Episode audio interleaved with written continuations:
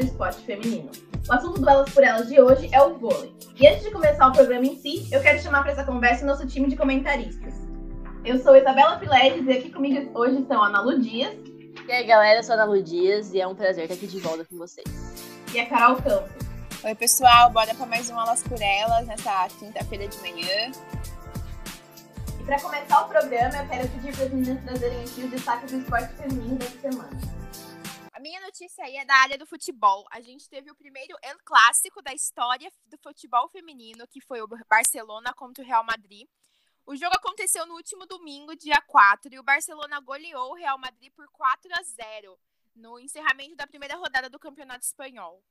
É um bom abrir alas aí, né? Tanto para o nosso programa quanto para o mundo do esporte. Esperamos ver muito mais clássicos ao longo da das temporadas. E, se eu não me engano, o Real Madrid acabou de formar o seu time feminino. Então já é aí uma boa notícia para a gente iniciar o programa. É, é esse mesmo que a Carol falou, o time do Real Madrid feminino, ele é super recente. É, o time surgiu, assim como o time do Borussia, está surgindo agora o time feminino. Então é muito legal ver os grandes times é, de futebol criando suas equipes femininas, para a gente poder ver os clássicos que a gente gosta tanto também desse nosso lado. Bom, a minha notícia de hoje não é bem uma notícia, eu quero mais dar uma atualização do que está rolando no Campeonato Paulista Feminino de vôlei, né, que está rolando agora. E aí a gente está chegando nas semifinais.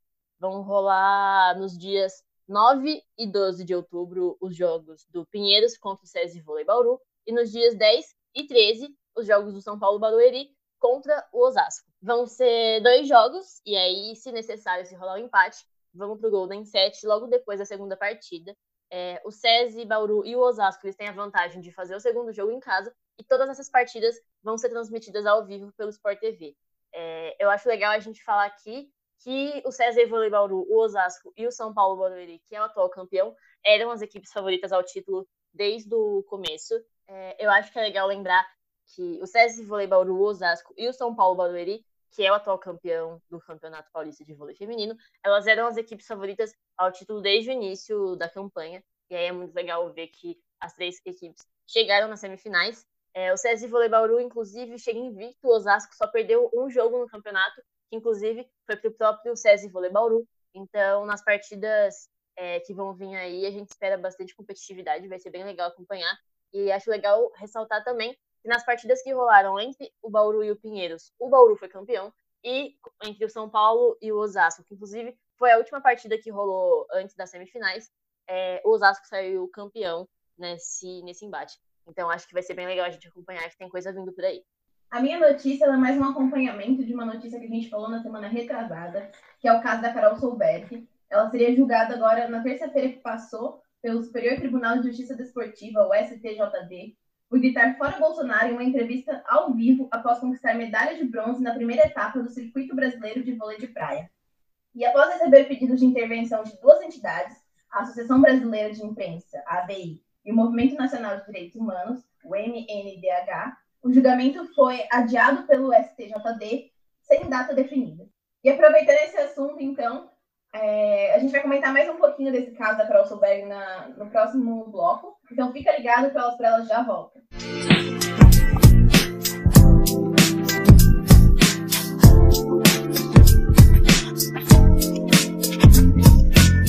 Voltamos então para o primeiro bloco do Elas por Elas, com um assunto que a gente já falou aqui antes, que é o caso da Carol Solberg. É, a justificativa, na verdade, do STJD para esse processo é, contra a Carol Solberg seria o segundo artigo do regulamento do Circuito Brasileiro de Vôlei de Praia, que indicaria que o jogador se compromete a não divulgar, através de meio de comunicação, a sua opinião pessoal ou qualquer informação que reflita de forma negativa e que possa denegrir a imagem da CBV.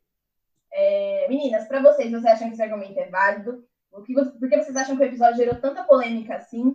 E vocês acham que esse artigo em específico ele vai contra a liberdade de expressão dos atletas, é, porque mesmo com a Fabi Claudino defendendo a Carol Solberg, ainda assim a CBV insiste em um processo disciplinar? É, eu acredito que esse tipo de cláusula, vamos dizer, fica muito relacionado com o fato de muita gente acreditar que o esporte está muito distante da política, né? O que a gente sabe que não é verdade.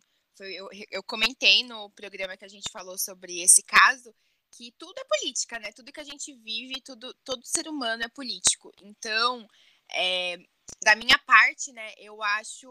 Foi, foi um ataque à liberdade de expressão dela, esse tipo de, de nota de repúdio que a CBV decla se declarou. Para mim, num, em nenhum momento, assim, a, todo, todo atleta, toda pessoa, né, tem o direito de se manifestar politicamente, principalmente em momentos aí de, de instabilidade, que a gente sabe que o Brasil está passando por uma grande confusão política há muito tempo. E nada mais justo do que uma pessoa de, em um momento lá, um momento de destaque, se declarar politicamente. Eu não vejo problema nenhum nisso. Foi o que a gente comentou, né? A, é, esse tipo de, de declaração foi repudiada nesse momento, mas apoiada em outros, né? Esse negócio aí de não, os artistas têm direito de se livre manifestar. Eu acho que deve valer para todo mundo, seja se manifestar contra ou a favor do atual governo. Então, para mim, é, é, um, foi um ataque direto à liberdade de expressão da Carol Solberg. Muitas colegas do esporte dela conseguiram aí apoiar a opinião dela, porque assim, o que que é, né? Tipo, foi o que ela falou, ela tava num momento aí de descontração, ela fez até que meio sem pensar. Se bobear, ela não teria feito se ela soubesse a repercussão que isso deu. E eu acho que isso foi uma repercussão bem à toa, porque é aquilo, né? Tipo, ela tava numa entrevista, não, não tem nada a ver, sabe? Eu fiquei bem bem chateada com, com essa repercussão, porque ela, como todo ser humano, ela pode aí falar basicamente o que o que lhe assegura a Constituição, né, o que lhe assegura os direitos humanos. Então, é o meu, meu pontapé inicial aí nesse assunto. Eu acho que eu, eu começo o meu comentário sobre essa questão com aquele lance de que já passou da hora de abandonar o discurso isentão e em cima do muro de falar que esporte e política não se misturam. É exatamente o que a Carol tinha falado pra gente. Você viver em sociedade já é um ato político, você vive política o tempo todo e não faz o menor sentido você querer dizer que esporte e política não se misturam, principalmente quando a gente vive numa realidade onde os atletas eles são figuras públicas, eles influenciam diariamente muita gente. Então, política se mistura sim com esporte e é necessário as pessoas exercerem constantemente o direito delas de se expressar e o direito de se colocar, de colocar sua opinião ali em pauta. É, é o mínimo para todo mundo. Eu acho que quando a gente pensa na questão de relações sociais, independente se for trabalho, se for lazer, independente do cenário, é, princípios, ideologia, posicionamento político, tudo isso sempre vai influenciar de alguma forma nas relações que a gente desenvolve. E a gente sabe que quando a gente pensa no mundo ideal, onde tudo é lindo e tudo funciona como deveria ser, isso não aconteceria, mas a gente tem que ser realista e, e, pautar que no mundo que a gente vive, as opiniões de cada um vão sim influenciar em como as relações dessa pessoa vai se dar. E aí, quando a gente vê duas situações com peso e relevância que a gente pode colocar como equivalentes, a única diferença é que elas partem de posicionamentos opostos, né? Uma vai contra, a outra vai a favor a um elemento em questão, que eu acho que não cabe muito colocar aqui qual é, é quando essas duas situações são muito parecidas, porém as atitudes de uma mesma entidade em relação a essas, essas ações possuem um abismo de diferença entre elas, alguma coisa está errada, sabe? Enquanto figura pública, o atleta ele tem que ter consciência dos atos, independente da proporção ou do posicionamento que ele vai ter, e saber que isso vai gerar uma onda de consequências, independente se boa ou ruim, mas que isso vai repercutir, porque você é uma figura pública e que você influencia muitas pessoas.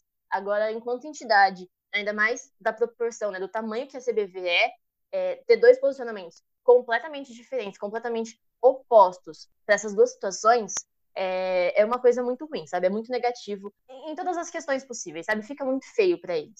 E aí, eu não vou ficar batendo nessa tecla novamente, eu acho que a gente falou bastante dessa pauta na última edição do programa, toda a situação é, foi muito destrinchada lá, e eu acho que tá tudo muito explícito, tudo que a gente pensa, que a gente acredita em relação a esse caso. A gente já deixou bem claro aqui, mas quando a gente vê dois homens adultos fazendo apologia a determinado candidato, a determinado partido político, em pleno ano eleitoral, né, em pleno período eleitoral, é, a resposta é que eles têm o direito de se posicionar politicamente, eles têm direito a se expressar de forma democrática. Mas aí quando uma mulher vem e demonstra seu descontentamento com esse mesmo governo, com esse mesmo partido, com, esse mesma, com essa mesma figura, ela tem que sofrer punições, ela tem que sofrer as consequências. Quando a gente vê da mesma entidade essas duas atitudes, essas duas formas de manejar a situação, em relação a, a casos muito parecidos, aí a gente vê que tem alguma coisa errada em todo esse caso. Para quem não lembra aí o que a Nalu tá comentando, a gente teve aí, né, o caso da Carol Solberg, ela gritou fora Bolsonaro, e ao mesmo tempo, em 2018, né, foi o que a gente comentou, ano eleitoral, é, ano de corrida presidencial, o Wallace e o Maurício fizeram, para a foto oficial aí do, do campeonato de vôlei, eles fizeram o número 17 com a mão, e na época a CBV falou que assim, eles apoiam a livre manifestação dos atletas. Então, realmente, né, dois pesos, duas medidas, o que não era para acontecer, era para esse tipo de as duas manifestações para mim têm a mesma relevância, o mesmo peso, então elas deviam ter, ter sido tratadas da mesma forma. Mas foi como a Ana Lu disse, né? Não vivemos aí num, num mundo utópico. E eu queria ressaltar que o Elas por Elas é formado por jornalistas. E como jornalistas, nós defendemos né, a liberdade de expressão. E somos jornalistas mulheres e na área de esportes, então a gente sabe que nenhuma mulher tem que, tem que aguentar esse tipo de, de coisa calada. E aí é só um, um lembrete aí para quem está ouvindo a gente, saber que nós repudiamos completamente a nota de repúdio da CBV. Ainda nessa temática do vôlei, então, eu vou partir para uma outra pergunta. A gente tem falado bastante aqui no Elas por Elas sobre os impactos negativos da pandemia para a saúde e para o rendimento das atletas. Mas existem consequências positivas também. Atletas que em 2020 não poderiam participar dos Jogos Olímpicos, como é o caso da Sheila Carvalho e da Fabi Claudino, podem agora competir mais um ano e trazer uma força gigante para o Brasil na competição. A convocação oficial para as Olimpíadas ainda não aconteceu, mas imaginando que esse cenário que a gente pensou aqui de fato aconteça. O Brasil chega bem para as Olimpíadas, meninas? Como vocês veem essa mescla da experiência e da novidade é, nessa questão? A nossa seleção seria favorita ao título? Ou mesmo sem a presença dessas duas jogadoras em específico, o Brasil ainda assim é uma equipe muito forte para o ouro? Cara, quando a gente fala da Sheila da Fabizona, eu confesso que eu fico muito nostálgica. Eu lembro de quando eu comecei a jogar vôlei, lá no, no começo da minha adolescência e, e, da minha infância, acompanhando o esporte. E é, é muito meu olho brilha muito de falar delas, é muito, é muito aquela relação com o ídolo. E aí, é, mas tentando deixar isso um pouquinho de lado e sendo mais realista, olhando para Sheila e para Fabizona voltando para a equipe, a gente tem que pensar que significaria quatro medalhas de ouro ali na quadra, né? Ambas foram campeãs, tanto em Pequim em 2008 quanto em Londres em 2012. E aí, é, eu acho que o casamento da experiência na quadra com o gás que essa moçada mais jovem tem, né, que está começando, é perfeito e faz total diferença em qualquer ambiente cooperativo, sabe? Eu acho que você pegar a experiência de quem já tem aquela vivência, de quem já passou por isso, de quem sabe os macetes para poder passar pelos momentos mais complicados, e o gás e o brilho no olho do pessoal que está começando agora e que quer ir com tudo, eu acho que esse, esse casamento, essa união desses dois pontos é perfeito, assim. Eu acho que é, é a, a receita do sucesso para qualquer equipe. É, em relação ao desempenho, eu não acho que o Brasil chegue mal, assim, eu não acho que é, a gente precisa acabar com a seleção e falar que tá mal, mas também não dá pra gente falar que tá no ápice e falar que tá benzão. A equipe oscilou pra caramba nos resultados desde a última Olimpíada, depois daquela derrota triste pra China por 3 a 2 em pleno Maracanãzinho, lotado, enfim, sentimentos ruins quando a gente lembra dessa partida. É, de lá para cá, a seleção feminina de vôlei ela oscilou muito. Em 2017, por exemplo, a seleção veio, conquistou a, edição do Grand Prix, ganhou o Sul-Americano, mas aí vem 2018, ficou em quarto na Liga das Nações, ficou em sétimo no, no Campeonato Mundial. Aí vem 2019, o Brasil ganha de novo o Sul-Americano, é o segundo na Liga das Nações, mas aí fica em quarto no plano de Lima. Então, tem aquilo, né? A seleção, ela, ela não tá mal, ela definitivamente não tá mal, mas ela não tá no seu ápice, ela não tá no seu melhor momento. E o resultado que ela vem desempenhando desde a última Olimpíada vem oscilando muito. A gente sabe que a Olimpíada é o maior marco do esporte no geral, assim, é, é, o evento. Então a gente pode medir esse tempo, né, esse período olímpico entre as duas Olimpíadas como de muita oscilação para a seleção feminina de vôlei. É, você falou, Bela, em relação à questão de pódio e de, de previsão. É, eu vou evitar ser muito otimista. Eu aprendi com os nossos colegas do A Liga a evitar os palpites, porque ultimamente não está sendo muito bom para a gente fazer palpites. Inclusive, é, queria mandar um abraço para os meninos da Liga e convidar todo mundo a acompanhar o programa deles. Está muito legal, está sendo semanal, todas as quintas-feiras, às 15 horas, sai um episódio novo. Então acompanhem, está sendo muito legal, a equipe está trabalhando muito bem. É, mas aí voltando um pouquinho para nossa pauta, eu não quero ser muito otimista, eu não quero é, deixar o meu lado clubista falar mais alto, mas eu realmente acredito na possibilidade de pódio. Eu realmente acho que a gente é, pode voltar a ficar entre os três melhores. O meu sonho, obviamente, é ver as meninas do Brasil voltar a estampar o bolachão de ouro no peito e, enfim, ser campeãs de tudo novamente. Mas eu vou com calma e eu vou botando fé só no pódio por enquanto, assim. Eu acho que isso é mais realista nesse primeiro momento. É, a gente também espera que com esse ano a mais aí a gente consiga aumentar nossas chances. É, toda equipe é feita de altos e baixos, né? Mas é aquilo, quando o Brasil ganha é mais gostoso, então a gente fica na, na torcida, seja ela realista ou não, né? Sempre tem aquele fundinho clubista, como a Ana Lu falou, de querer ver as meninas aí no, na medalha de ouro, mas vamos esperar a, as colocações, porque temos que fazer uma análise aí mais, mais real da situação. Aproveitando esse gancho da, Carol, eu acho que fazendo uma, uma, uma análise um pouquinho mais realista, né, um pouquinho mais pé no chão, é, eu consigo colocar, no meu ponto de vista, óbvio, quatro favoritas. China, sempre, Estados Unidos, Itália e a Sérvia. Eu acho que elas chegam muito fortes para as Olimpíadas de 2021. E aí eu acho importante a gente lembrar que dessas quatro favoritas, três são do grupo oposto ao grupo do Brasil. O Brasil, ele faz parte do grupo A, que conta com Japão, Sérvia, Coreia do Sul, República Dominicana, Quênia e, obviamente, o Brasil. E o grupo B é, tem China, Estados Unidos, Rússia, Itália, Argentina e Turquia. É, eu acho que, olhando no geral, né, seguindo as expectativas padrão que a gente sempre tem para esses jogos, o grupo B ele vem muito mais forte, o grupo B ele vem muito mais competitivo. O grupo do Brasil é sim um grupo, num primeiro momento, num primeiro olhar, um grupo um pouco mais fraco. Eu não gosto de usar esse termo porque eu acho que, assim, quando a gente está falando de esporte, tudo pode acontecer, principalmente na Olimpíada, a gente pode ter uma reviravolta absurda.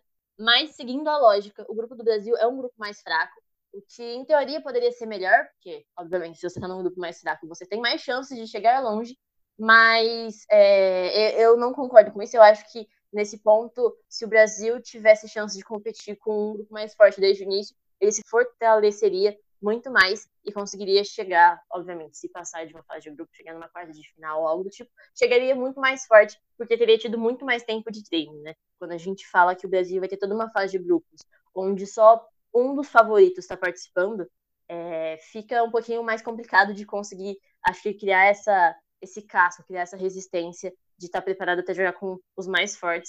E aí, nesse ponto, eu acho que é algo prejudicial para o Brasil. Eu acho que a gente chega se chegar numas quartas de final, chega um pouquinho mais despreparado por não ter jogado com as equipes mais fortes. Mas, obviamente, nunca desmerecendo o nosso rival, nunca desmerecendo aquele que vai lutar contra a gente. É, é Olimpíada, tudo pode acontecer no esporte. Então, acho que é mais esperar para ver. Mas, nesse primeiro momento, eu não boto o Brasil entre é, os meus quatro é, favoritos ao título. Queria muito ver o Brasil no pódio, queria muito ver o Brasil campeão, mas num primeiro momento eu não acredito nisso, assim, eu não vou com tantas expectativas. E com esse comentário da Ana Lu, Elas por Elas vai ficando por aqui. Muito obrigada pela sua audiência. E se você gostou desse conteúdo, manda uma mensagem para nossa equipe lá no perfil do Facebook da RUB, o Rádio Nesp Virtual.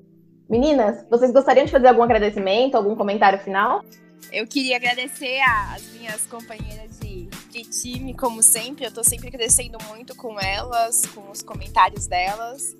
E agradecer por mais um programa, agradecer pelos nossos ouvintes e continuar aí com, com o nosso Elas por Elas quinzenal. Bom, eu quero agradecer mais uma vez por estar participando aqui. É sempre uma experiência muito boa. Acho que eu não escondo de ninguém o quanto Elas por Elas significa para mim, o quanto Elas por Elas é importante, é uma coisa que eu gosto muito de fazer. E é muito bom estar aqui para poder falar de vôlei. O vôlei que eu cresci com esse esporte, para mim, foi uma, um dos primeiros é, influências a estar tá tão próxima do esporte, a gostar tanto da temática. E é muito bom estar aqui para poder falar dessa temática. Então, agradeço muito as meninas pelo programa e vamos pra frente. Daqui 15 dias a gente se vê de novo. É isso aí. Então, muito obrigada a você ouvinte. Espero que tenha gostado do conteúdo. E até o próximo episódio. E lembre-se, respeita as minas, que o esporte também é nosso. Roteiro de Isabela Pileges, produção de Maria Tereza Ribeiro e Isabela Pileges, edição de som de Beatriz Máxima e coordenação geral de Nalu